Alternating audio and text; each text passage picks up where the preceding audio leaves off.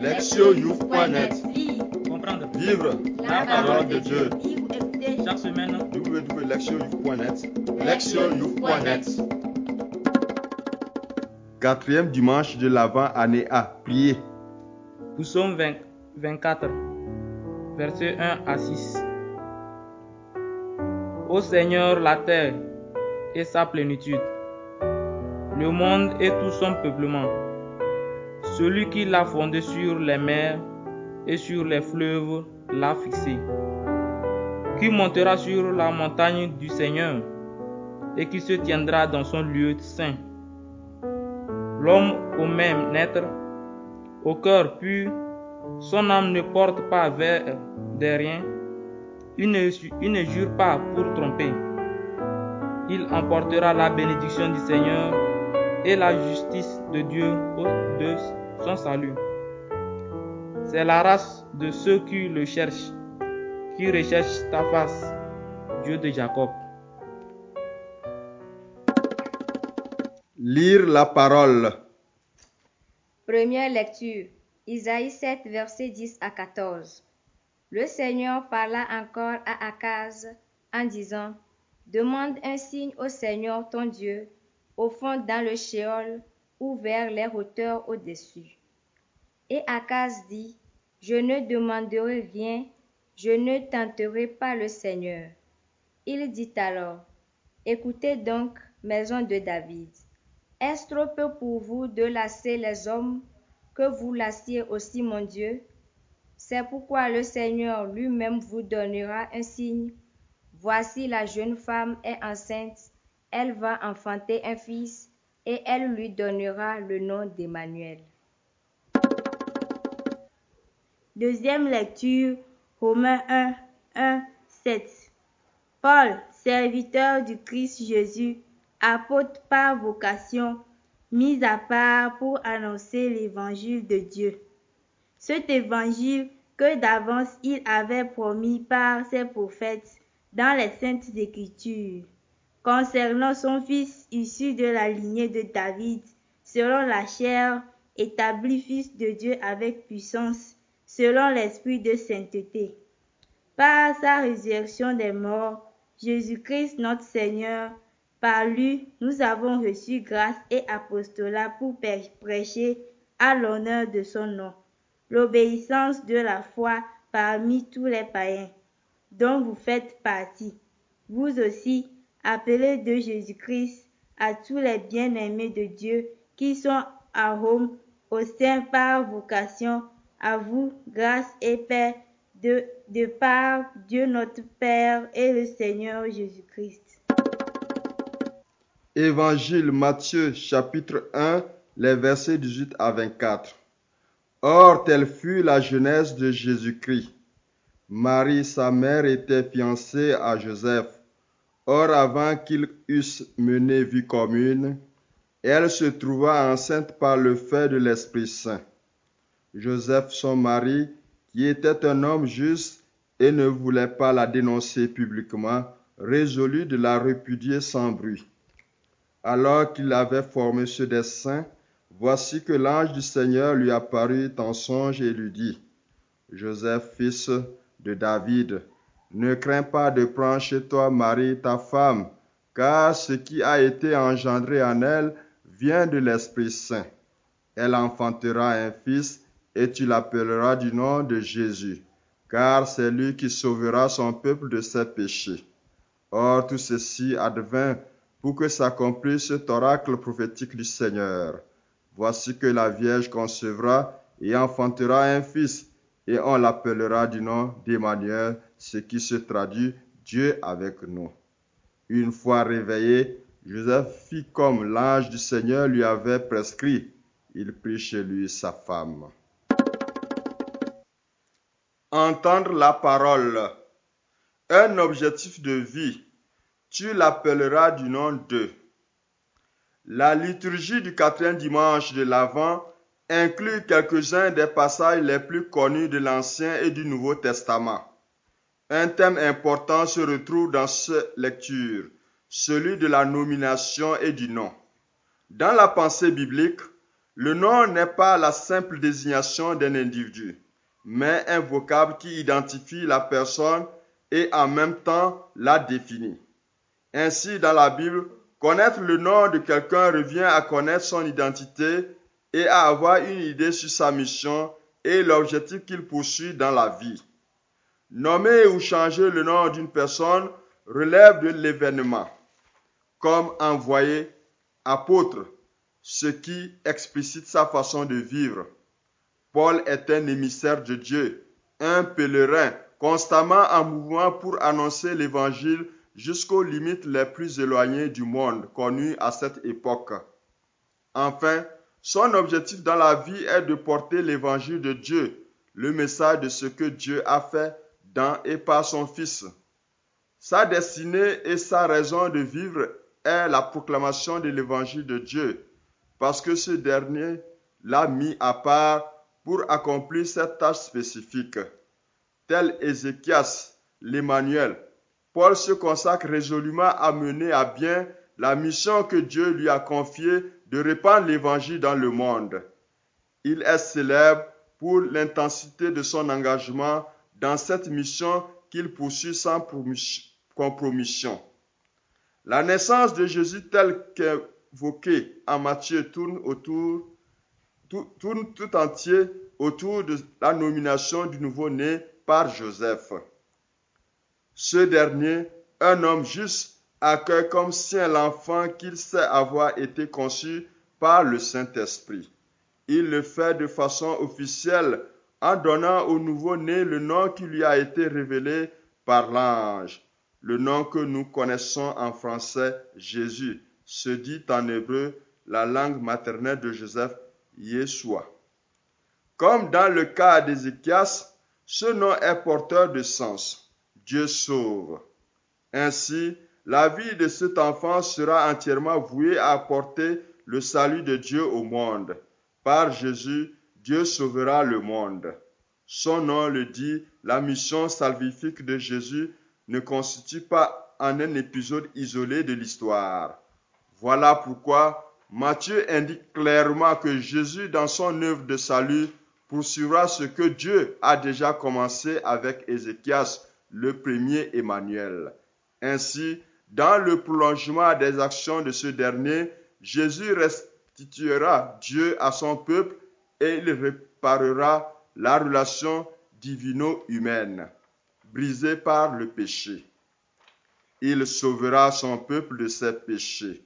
Autrement dit, Jésus détruira la barrière du péché qui empêche l'humanité de se relier à Dieu et de devenir son peuple, alors qu'Ézéchias avait restauré le temple et la terre du Seigneur, Jésus, le nouvel Emmanuel, restaurera une relation juste entre Dieu et l'humanité. Les noms véhiculent des significations qui traduisent ce, pourquoi nous sommes ici-bas. Ézéchias, Paul, Jésus, où chacun joue un rôle très particulier et très significatif dans le projet de Dieu de sauver le monde. Ézéchias a fait en sorte que la foi au Dieu unique et véritable ne meurt pas au temps de la crise assyrienne, quelques 700 ans avant la naissance de Jésus. Jésus, le propre Fils de Dieu, a apporté le salut à l'humanité par la croix, détruisant les conséquences aliénante du péché et ouvrant l'accès à Dieu pour tous les peuples. Paul devint un apôtre de cette bonne nouvelle, l'apportant à tout l'univers et fondant des communautés de croyants. Ceux qui l'ont accueilli et écouté sont entrés dans une relation nouvelle avec Dieu par Jésus. Ils ont commencé à vivre en chrétien. Chrétien est le nom qui convient à tous ceux qui cherchent à devenir des artisans du salut de Dieu dans le monde en se conformant à la façon de vivre de Jésus. Ainsi, les chrétiens peuvent se reconnaître dans la race de ceux qui recherchent la face du Dieu de Jacob, comme le dit le psalmiste. Écoutez la parole de Dieu. Les noms sont très importants dans l'histoire humaine et tout particulièrement dans nos cultures africaines. Il arrive souvent qu'au lieu de donner au nouveau-né un nom abstrait pourvu de signification, les parents et les proches choisissent un nom en relation avec les circonstances de sa naissance et qui exprime les vœux de bonheur souhaités à cet enfant. Dans les langues indigènes, beaucoup de noms ont une signification qui manifeste ces sentiments. Nous constatons l'importance des noms dans un autre domaine, celui de l'appellation des bâtiments et des voies de communication. Après l'indépendance, de nombreuses nations d'Afrique ont changé les noms de places, de rues et même de pays qui étaient liés à l'époque coloniale pour les remplacer par des noms de personnes ayant mené, la lutte pour l'indépendance ou par d'autres noms porteurs de signification et propres à exprimer leur identité. Les libérateurs espérait aussi changer l'histoire et la mémoire des peuples grâce à ce nouveau nom de ville, de bâtiment, de voie d'accès. Parfois, des adultes changent de nom comme le fit le céleste boxeur récemment décédé, Mohamed Ali. Des musiciens changent leur nom pour les rendre plus accrocheurs et susceptibles d'attirer des auditeurs. Certains changent également de nom pour prendre celui de leur héros. Il est aussi des, cas où des personnes reçoivent des surnoms qui expriment leur caractère. Tout le monde sait que beaucoup de missionnaires travaillent avec des communautés reçues des noms qui reflétaient les caractéristiques de leur travail et de leur mission. Les amoureux expriment leur amour et leur affection par des noms pleins de tendresse. Parfois, des gens affluent de noms désobligeants d'autres groupes ethniques et des personnes différentes, de ce qui peut engendrer des conséquences négatives. Beaucoup d'autres nous ont reçu des noms de saints lors de leur baptême, mais beaucoup d'autres nous connaissent-ils l'histoire des saints dont ils portent le nom? Ou savent-ils ce que ce nom signifie pour nous? Dans la Bible, les noms sont très importants ainsi qu'il ressort des lectures de ce jour. En un point douté, nommer est un acte très important. Dans notre relation avec Dieu, nous utilisons souvent des étiquettes qui nous maintiennent à une place particulière et nous empêche d'aller plus en profondeur dans notre relation avec lui. Par exemple, à cause de l'existence du christianisme sur le péché, le qualificatif pécheur est la première chose qui nous vient à l'esprit concernant notre relation à Dieu.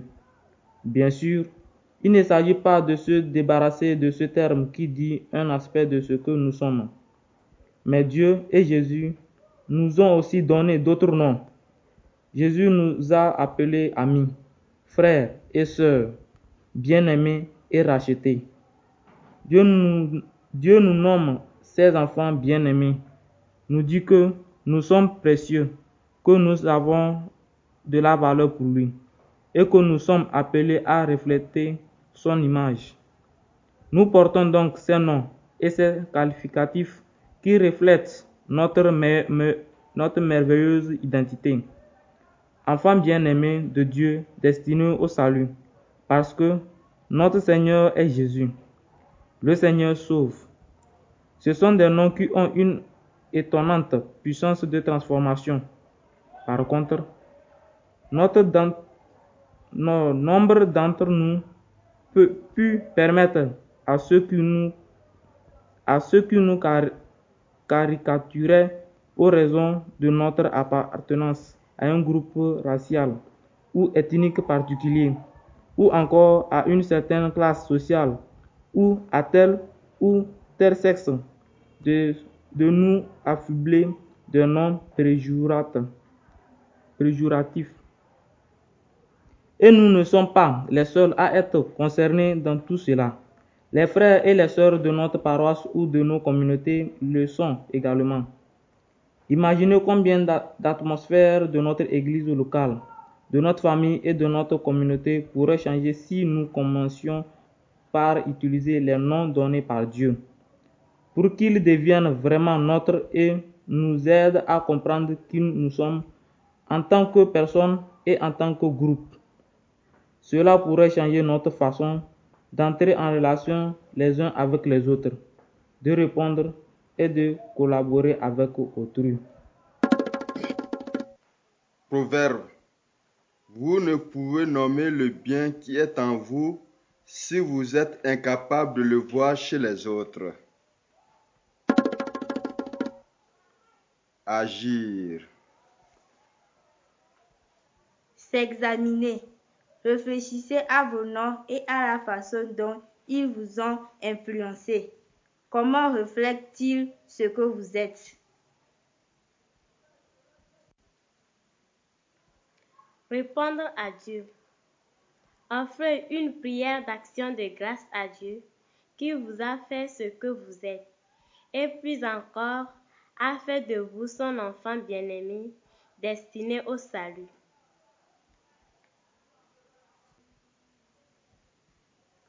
Répondre à notre monde.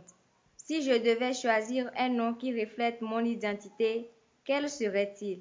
Choisissez dans la liste donnée ci-dessus un nom qui dise votre relation à Dieu et mettez par écrit votre réponse à ces noms. Quel nom reflète votre groupe d'appartenance? Est-ce un nom dont vous pouvez être fier? Priez. Merci, mon Seigneur, pour tous les noms qui sont miens dans la Bible. Oui, je suis un pécheur, mais je suis aussi ton enfant bien-aimé que je puisse en dire autant de tout ce que je rencontre et que ce regard fasse de moi un artisan de ton amour où que je sois. Lectionyouf.net Vivre la parole de Dieu. Chaque semaine, www.lectionyouf.net Lectionyouf.net